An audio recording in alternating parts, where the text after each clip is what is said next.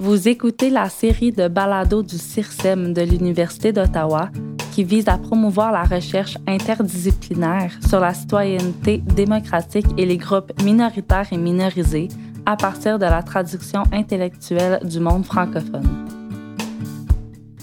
Cet épisode vous offre un entretien avec Viviane Namasté à propos de son plus récent ouvrage Savoir créole, leçon du sida pour l'histoire de Montréal, publié chez Mémoire d'Encrier en 2019. Professeure en études des femmes à l'Institut Simone de Beauvoir de l'Université Concordia, Viviane Amassé est titulaire de la chaire sur la santé sexuelle et le VIH-Sida. Professeur Namasté travaille tout particulièrement à interroger les limitations et les angles morts de nos savoirs sur le VIH-Sida et la santé sexuelle, contribuant à l'analyse critique des maladies infectieuses par les sciences sociales. Au début des années 1980, plusieurs idées circulent à propos d'un nouveau syndrome qu'on appellera bientôt le sida.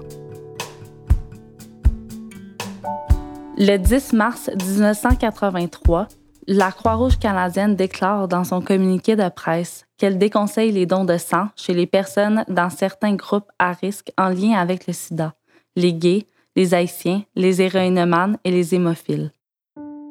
Cet événement est décrit par l'une des actrices de l'époque comme un tremblement de terre, mais vivant d'ici, pour la communauté haïtienne de Montréal.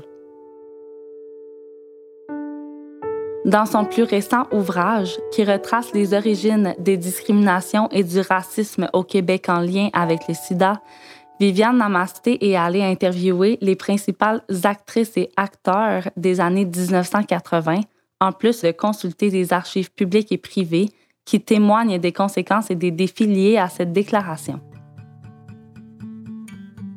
Donc, euh, bonjour Viviane, merci euh, d'avoir accepté l'invitation. Donc, on se connaît depuis une dizaine d'années et puis je t'ai invité aujourd'hui euh, pour parler de ton plus récent livre. Donc, je sais que ça fait des années que tu travailles dans la communauté VIH-Sida. Tu as une chaire sur VIH-Sida santé sexuelle. Et donc, euh, je voudrais savoir, en fait, d'où est venue l'idée d'écrire ce livre et quelle était la nécessité euh, de l'écrire dans le hmm. contexte actuel? Bien, merci beaucoup euh, d'abord pour l'invitation. Ça, me fait vraiment plaisir d'être ici et de parler justement du livre Savoir créole. Donc, en fait, je dirais, il y a deux enjeux qui ont qui m'ont motivé à écrire le livre. Donc, le premier, c'était plus professionnel. Je préparais un cours au niveau baccalauréat sur le VIH-Sida, un cours pluridisciplinaire, vraiment avec des étudiants de toutes les facultés. Et je voulais toujours faire, chaque semaine, je voulais faire un lien à la situation locale à Montréal, parce que c'est quand même énorme, euh, le sida. Puis même si on a toute une année scolaire, on ne peut pas tout couvrir. Fait moi, je me suis dit, je veux toujours ancrer ça dans la situation locale. Je pense que ça va essayer, ça va aider en fait les étudiants euh, à mieux se situer. Donc, quand j'ai préparé ou commencé à préparer la partie au niveau de l'histoire du sida et de l'épidémie, je savais, comme beaucoup de personnes blanches, je savais en Amérique du Nord, il y avait un lien avec des personnes d'origine haïtienne. Je savais que des personnes haïtiennes ont été ciblées. Puis je me suis dit, bon, sûrement quelqu'un a écrit cette histoire-là dans le contexte montréalais ou canadien. Donc, je vais chercher ça. Donc, je suis allée chercher d'abord en français, j'ai rien trouvé. Je suis allée chercher en anglais, j'ai rien trouvé pour le contexte canadien. Quelques trucs, notamment le livre de Paul Farmer dans le contexte euh, des États-Unis. Puis là, comme tu mentionnais tantôt, euh, moi, je travaille euh, depuis longtemps dans le milieu VIH-Sida, depuis 86, donc j'ai quand même des contacts dans le milieu. Donc, j'ai appelé le directeur général de Gapvi qui travaille auprès des Haïtiennes. Je dis, Joseph, c'est Joseph Changil, son nom. Je dis, Joseph, est-ce que je trouve rien? Je trouve pas un article, je trouve pas comme un bon résumé, un dépliant, euh, tu sais, quelque chose qui a été offert à un atelier sur l'histoire, mobilisation. Est-ce que c'est vrai? Personne n'a fait cette histoire-là. Puis il me dit, non, personne n'a fait cette histoire-là. Puis j'ai dit, ben, est-ce qu'est-ce que tu penses de faire cette histoire? Puis il m'a dit, ben oui, il faut le faire, mais c'est une histoire très difficile aussi. Ça a blessé la communauté, ça a associer toutes les personnes d'origine haïtienne, même toutes les personnes noires au Québec, au sida, qui était surtout à l'époque une maladie mortelle. Donc, il y avait vraiment comme une, une peur atroce lorsque des gens euh, associaient quelqu'un au sida. Donc voilà, donc ça c'était comme plus sur le plan euh, professionnel, donc ça a commencé comme ça. Et sur le plan personnel, euh, comme je disais, je suis impliquée dans le milieu VIH-Sida depuis les années 80. Et mon expérience personnelle, en fait, c'était vraiment comme de voir l'impact de la maladie sur les femmes. Mais quand je, lisais toutes les études sociologiques, historiques et même communautaires, il y avait en fait très peu, très très peu des femmes, que ce soit des femmes qui faisaient tout le travail de terrain, les intervenantes, les infirmières, les travailleurs sociaux, ou bien les femmes qui ont été infectées, qui sont mortes euh, souvent, mais pas tout le temps, euh, du VIH-Sida. Donc, je voulais aussi comme écrire cette histoire-là, en fait. C'est comme bonne féministe pour dire, mais comment ça qu'on a oublié des femmes? comment ça qu'on a oublié des femmes? Donc voilà, je dirais ça, c'est comme les deux raisons qui, euh, qui m'ont motivée. Hmm. Merci. Euh, donc, vous le mentionniez, c'est une histoire donc délicate, mais nécessaire à raconter. Donc, elle fait remonter donc à la surface la douleur liée aux discriminations et au racisme en lien avec le VIH/SIDA.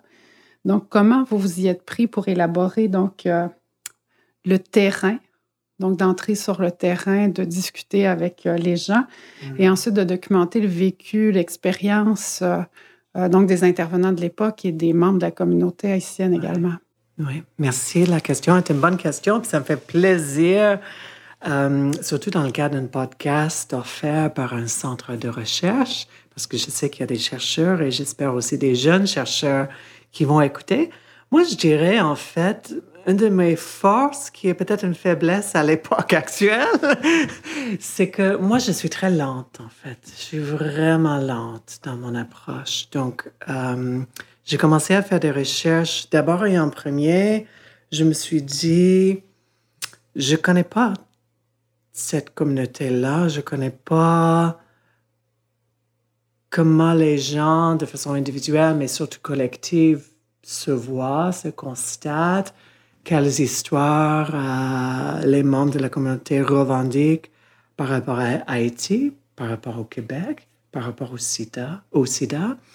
Euh, je ne connais pas non plus les silences de la communauté. Qu'est-ce que les membres de la communauté osent pas dire? Donc, je me suis dit, je vais prendre quand même deux, trois ans juste pour commencer à comprendre les enjeux et me familiariser avec la communauté, à part le sida. Je ne vais même pas rentrer dans le sida, là. donc, j'ai fait comme certaines recherches dans les archives des organismes communautaires, j'ai suivi des cours de créole. On a beaucoup de chance à Montréal parce que c'est très facile de s'approcher à la communauté. Il y a des événements toutes les semaines. Il y a comme... Je ne peux même pas compter le nombre d'émissions de, radio qu'il y en a en créole. Donc, donc voilà, donc j'ai fait ça.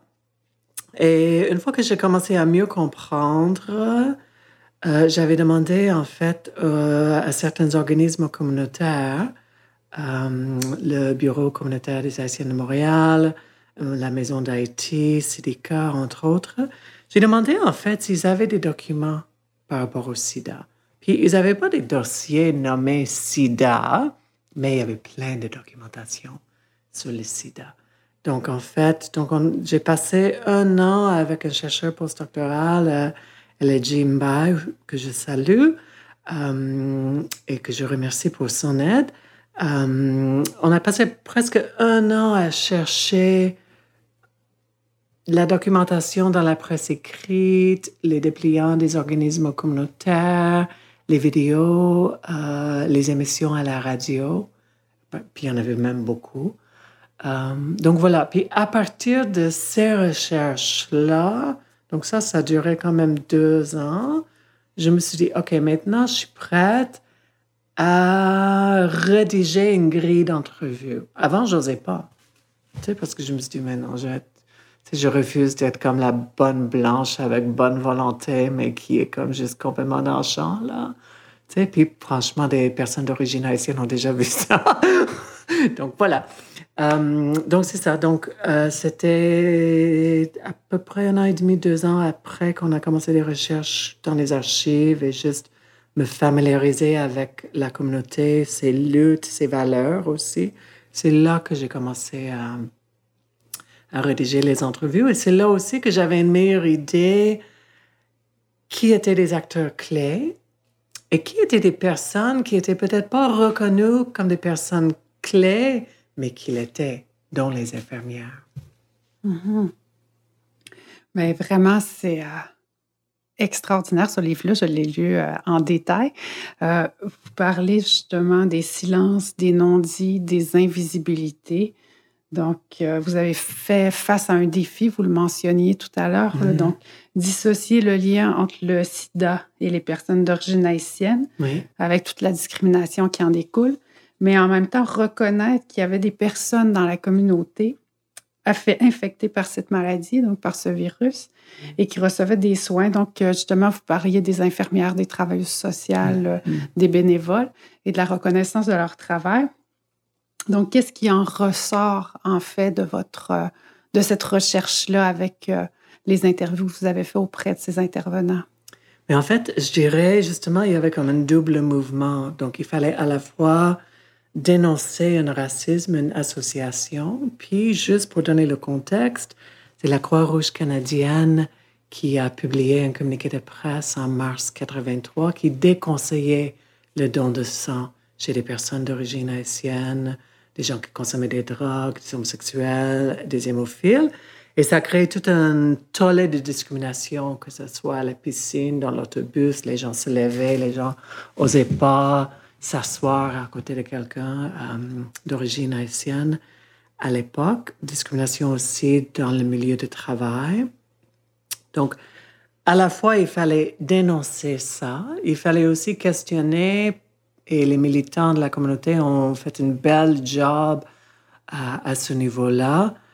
Euh, on a questionné, en fait, les données scientifiques sur lesquelles se fondait cette politique de la Croix-Rouge canadienne pour découvrir, en fait, qu'on suivait la Croix-Rouge américaine, qui a publié un communiqué de presse le même jour. Donc, toutes les données et les chiffres étaient basés sur la situation aux États-Unis. Voilà, donc les gens disaient, ben là, vous pouvez pas. C'est comme, bon, on n'est pas aux États-Unis, là. Donc, c'est quoi la situation ici? Les responsables ne pouvaient pas, comme, offrir une réponse euh, immédiate. Donc, à la fois, il fallait dénoncer ça, mais en même temps, comme tu dis, il fallait reconnaître qu'il y avait des gens malades et très malades et mourantes. Et même, il fallait reconnaître, euh, ça, je pense, c'est surtout avec le temps que les gens ont compris, mais c'est les infirmières qui ont vraiment comme sonné la cloche pour que tout le monde se réveille. Non seulement il y avait certaines personnes qui avaient le sida, mais en fait, il y avait pas mal de personnes d'origine haïtienne. Donc, juste pour vous donner un exemple, j'ai fait des recherches dans les euh, statistiques épidémiologiques et en mars euh, 1983, à Montréal, il y avait 16 cas diagnostiqués euh, du sida et 9 étaient dans la communauté haïtienne. Donc, quand même, le portrait épidémiologique de la maladie, de l'épidémie, n'était pas pareil que dans les autres villes nord-américaines. Bon, je comprends, il y a plein de réserves à émettre au niveau, euh, au niveau des statistiques et leurs euh, faiblesses et leurs lacunes, mais quand même, il fallait reconnaître euh, il y a quelque chose qui se passe au sein de notre communauté. Et c'est vraiment les infirmières qui ont averti les médecins, les leaders communautaires, qui ont organisé aussi, parce qu'en même temps, non seulement il y avait des gens malades, mais c'est une maladie mortelle associée à la sexualité, à une libre sexualité même, donc un jugement surtout à l'égard des femmes. Euh, et il y avait beaucoup de rejet des personnes séropositives ou perçues comme étant séropositives au sein de la communauté.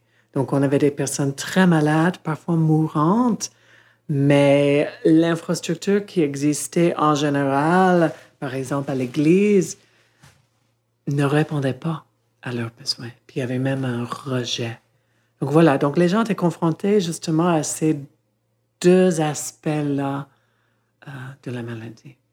Oui, parce qu'une intervenante, euh, et vous la citez, là, elle dit euh, ça a été un véritable tremblement de terre, la mm. déclaration de la Croix-Rouge en 83. Tout à fait. Puis là, tu, sais, tu mentionnais donc toutes les répercussions, la discrimination, le racisme pendant des années et des années à Montréal, donc toujours cette association-là. Mais il y a également une autre intervenante qui, qui pose la question pertinente. Il y a une proportion des personnes associées au sida euh, qui étaient effectivement d'origine haïtienne, mais la majorité n'était pas d'origine haïtienne et on ne parlait pas de la nationalité des autres. Exactement. C'est comme si c'était complètement euh, mm-hmm. invisible. Et, selon vos recherches, euh, pourquoi ont-ils été si vite, donc vous parliez de la, Croix-Rouge américaine, mm-hmm. mais si vite à ne pas penser aux conséquences, dans, dans une affirmation comme celle-ci, par la suite, ils ont dû penser un petit peu qu'il pouvait y avoir euh, des conséquences euh, de discrimination et de racisme. Et en 83, pourquoi, selon toi, ils ont décidé d'aller de l'avant avec ça? Hmm, merci de la question. Je dirais que c'est une des grandes leçons du sida, en fait, qu'il faut porter attention avant de cibler les membres d'un groupe national par rapport à une épidémie ou une maladie. Puis je pense qu'on a quand même beaucoup de travail à faire, mais on a quand même fait beaucoup de chemin grâce entre autres euh, aux luttes euh, des personnes d'origine haïtienne au Canada et aux États-Unis. Mais je pense que l'enjeu, en fait, relève de la logique épidémiologique. Tu des épidémiologues, ils veulent comprendre euh, une infection et surtout à l'époque, ils voulaient comprendre qui est affecté et le développement de ça dans le temps surtout dans les années 80, la logique épidémiologique, c'est vraiment comme de suivre une maladie dans le temps. Maintenant, on rajoute un peu l'espace à cause de la mobilité euh, du monde euh, dans le contexte actuel. Mais euh, donc voilà. Donc souvent, les chercheurs, on est un peu, nous sommes un peu déconnectés de la vraie vie. Hein? Donc, les gens comme, se posent la question, puis commencent à traquer, puis ah, mais tiens, tenez, il y a des homosexuels, puis ah, il y a peut-être certaines personnes qui consomment des drogues, puis ah, il y a des haïtiennes. Donc, on commence à catégoriser, puis on regroupe des gens dans les catégories. Mais lorsqu'on commence à fouiller justement dans la logique, on voit en fait que c'est un château de cartes. Donc, par exemple, justement, les Haïtiennes se sont dit, ben, Là, vous nommez la nationalité des personnes haïtiennes, mais pas les personnes, entre guillemets, canadiennes blanches, québécoises blanches, je ne sais pas, ou asiatiques, ou, Donc, pourquoi? Là, vous allez établir certaines catégories, puis là, vous allez regrouper les statistiques selon ces catégories, ces populations, mais vous n'admettez pas, en fait, fait la possibilité que quelqu'un fait partie de deux de ces populations. Donc, on peut imaginer de façon purement hypothétique une personne d'origine haïtienne, mais aussi qui est homosexuelle, ou une personne d'origine haïtienne qui consomme des drogues par injection. Puis il hiérarchie des risques dans la logique épidémiologique. Donc, ils vont dire, mais on va mettre le cas dans justement la population où, où il y a plus de risques. Donc, euh, voilà. Donc, c'est quand même fascinant, mais vraiment beaucoup relève des limites de la logique même de l'épidémiologie qui peut nous, qui peut nous aider quand même à un grand niveau, au niveau des populations, qui peut nous aider à comprendre, mais qu'est-ce qui se passe? Mais je pense que les dangers euh, d'une confiance trop aveugle dans l'épidémiologie, c'est que on, oublie en fait que ça ne décrit pas toute la réalité. Et comme on a vu dans le cas des personnes d'origine haïtienne euh, au Québec, faire des déclarations sur la place publique qui associe ces gens-là au sida cause un tort irréparable. Irréparable. Puis comme tu disais tantôt, cette association existe, ça perdure. Quand les personnes euh, migrantes d'origine haïtienne des États-Unis sont venus en 2017 vers le Québec. Une des déclarations de Trump qui, a, qui lui a été attribuée, c'est que, oh, mais de toute façon, ils, sont, ils ont tous le sida.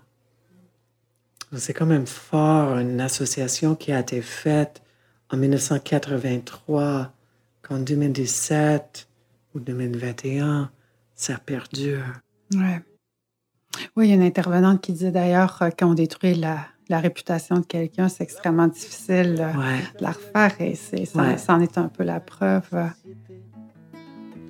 Zami gade bien kote mwen rete ou di ma prepa ou manje ke m dwe pap men bien tan goute Ou chire euh, mais pour parler justement plus des femmes, parce que tu oui. disais que c'était euh, le deuxième aspect, en tout cas, je ne sais pas si c'était le deuxième en importance, mais c'était l'un des deux aspects qui t'intéressait mm -hmm. en faisant cette recherche-là. Euh, justement, la contribution des femmes, tout le monde, dans ton livre est majeure. Mm -hmm. euh, donc, dans, dans, le milieu VIH-Sida, dans la lutte VIH-Sida. Pourtant, c'est une histoire invisibilisée oui. en majeure partie.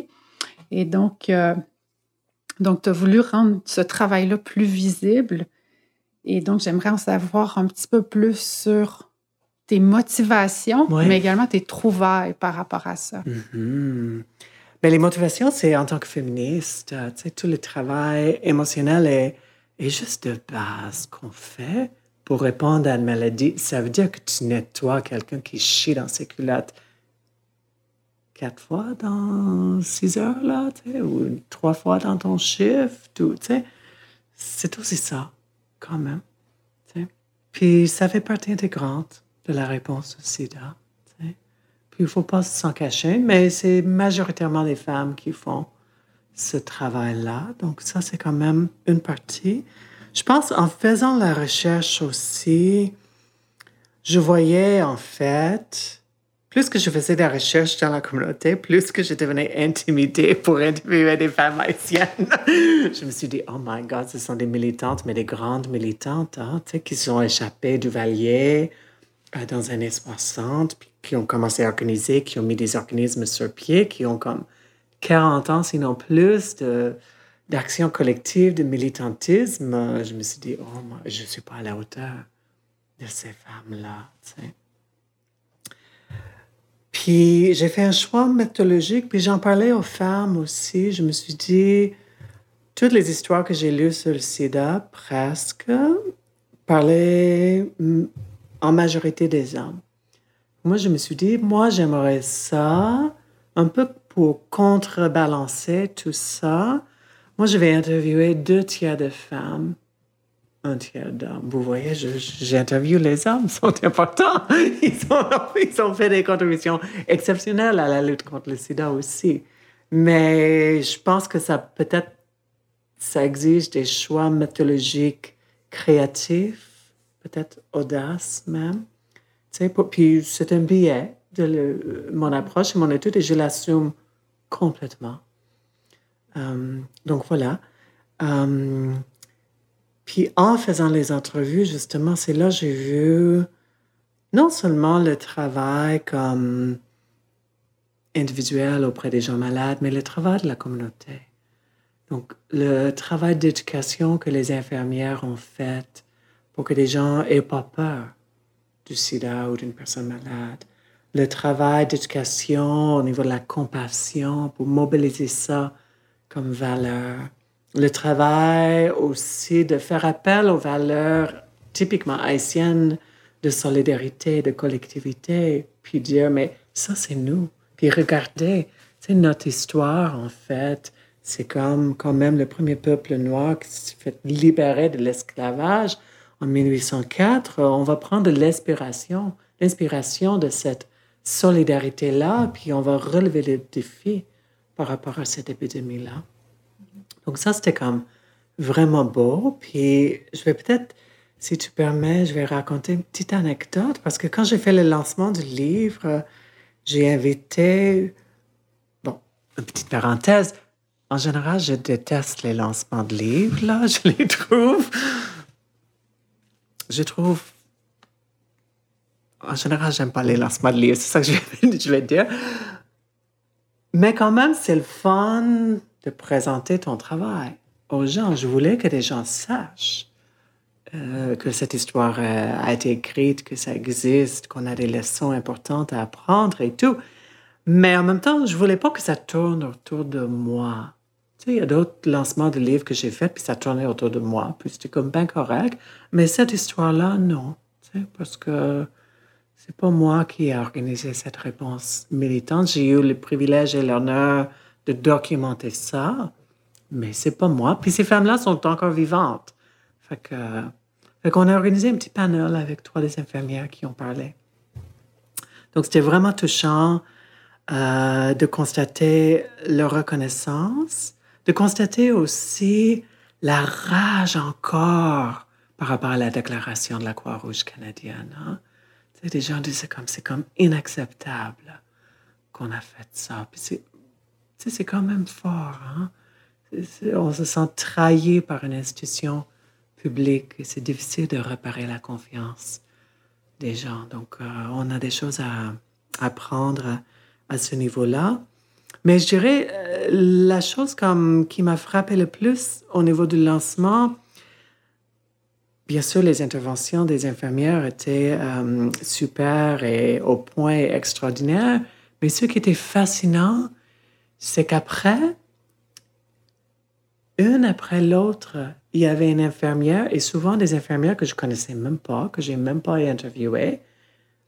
Puis une femme se levait debout pour, pour dire, effectivement, ça s'est passé comme ça, puis on prenait soin des gens, puis tout le monde jetait ces gens-là euh, aux orties, puis, euh, puis c'était quand même fascinant, puis c'était juste des femmes qui ont pris la parole lors du lancement. Donc je me suis dit, c'est quand même, c'était très fort parce qu'on sentait il y avait un besoin aussi de, de cette reconnaissance-là, aussi comme, comme réparation, pas juste comme reconnaissance de leur travail, mais comme réparation émotive aussi mm-hmm. de tout ce qu'elles ont vécu.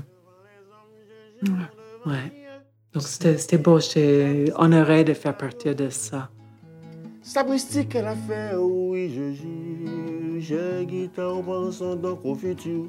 Ou la vie faite. Pour qui ça J'allais poursuivre justement avec le fait que la communauté haïtienne euh, s'est mobilisée pour dénoncer donc les politiques racistes, appuyer les personnes malades, on en a parlé. Et donc, il y a plusieurs organismes et même euh, associations, là, parce que vous parliez euh, des, du rassemblement des infirmières haïtiennes. Mm-hmm. donc, ça a été une grande force. Et donc, ma question est vraiment sur euh, cette union, cette union des forces-là a, permis d'élaborer certaines réponses pour pas répéter les mêmes erreurs que 83. Et ça a amené donc, euh, c'est un petit peu ma dernière question pour parler euh, des campagnes en créole qui ont été centrales hmm. dans les années 88, 89, 90. Donc, axées justement sur la compassion, sur la protection, sur l'empathie. Et puis, comment ces, ces initiatives-là, pardon, ont-elles changé comment on a pensé le sida par la suite? Hmm. Euh, merci de la question. Je pense que je vais répondre en citant l'exemple de la campagne Compassion, effectivement.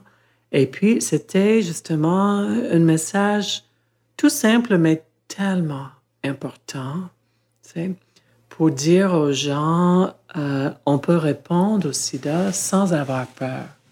Et puis, on peut aider quelqu'un juste par un coup de téléphone ou juste amener de l'épicerie ou euh, prendre soin de ses enfants euh, un soir ou un week-end. il y a plein de choses que nous pouvons faire.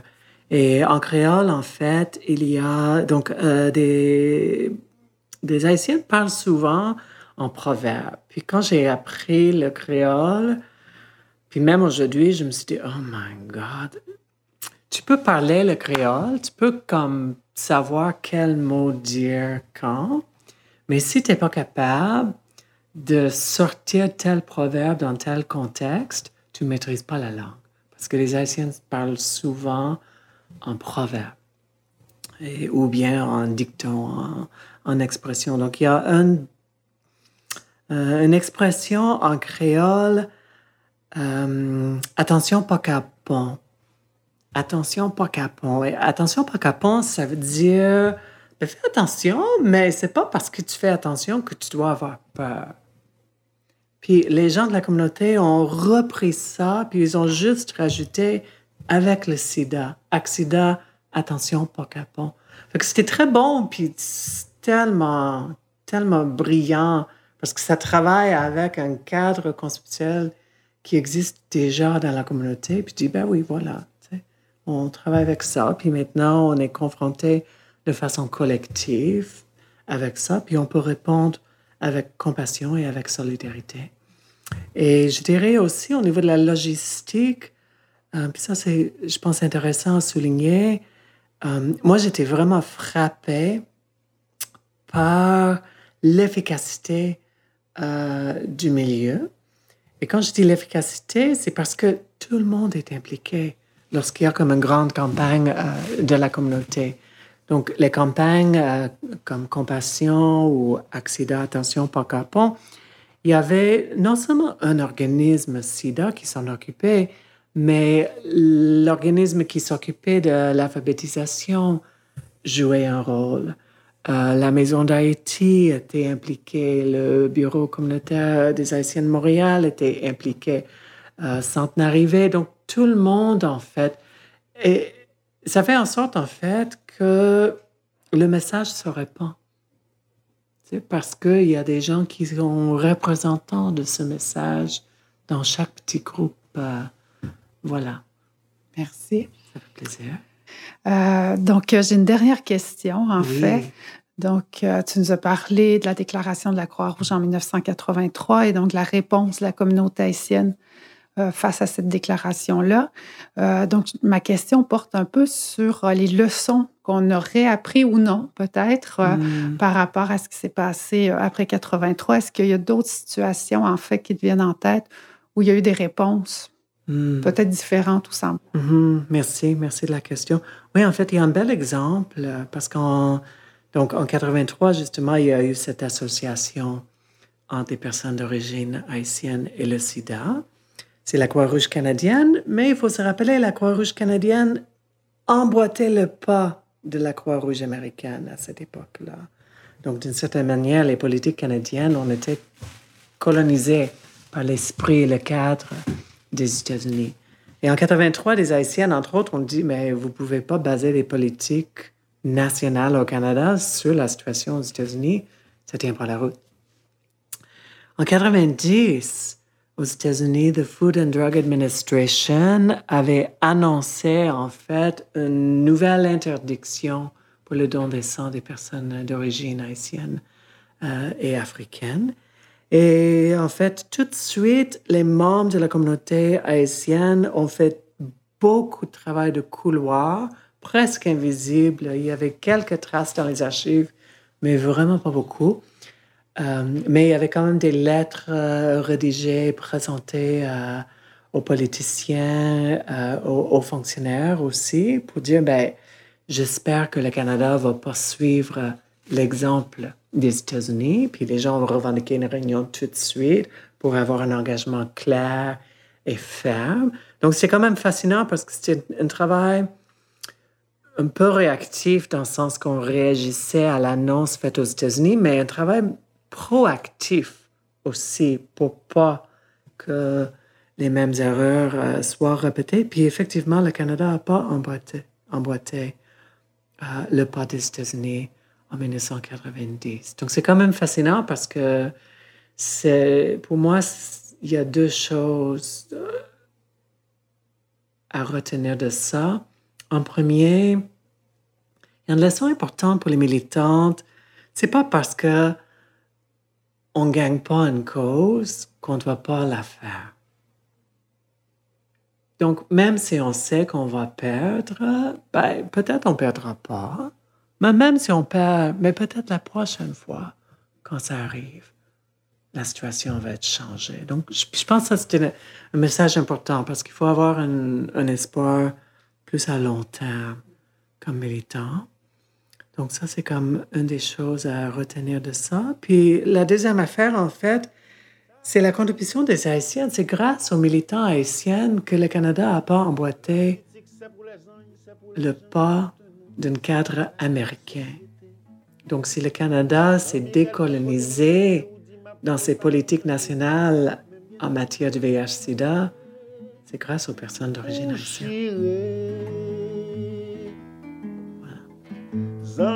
Merci beaucoup pour cet entretien. Et puis, euh, ben, à la prochaine pour le prochain projet, pour le prochain livre, pour un nouveau podcast. Merci. Merci beaucoup de l'invitation. Vous avez entendu Compassion de Mano Charlemagne, auteur, compositeur, interprète engagé et homme politique haïtien, décédé en 2017. Vous venez d'entendre l'épisode Savoir créole, leçon du sida pour l'histoire de Montréal, réalisé dans le cadre de la série de balado-diffusion du Centre interdisciplinaire de recherche sur la citoyenneté et les minorités de l'Université d'Ottawa. Un grand merci à notre invitée Viviane Amasté. À la réalisation et à la musique originale, Marie-Hélène Frenette-Assad. Au montage et au mixage, Roxane Potvin. À la narration, Shems Awididi. Idée originale de Isabelle Perrault. Pour en savoir plus, consultez l'ouvrage Savoir créole, leçon du sida pour l'histoire de Montréal sur le site de l'éditeur Mémoire d'Encrier ou encore chez votre libraire préféré. Merci d'avoir été à l'écoute.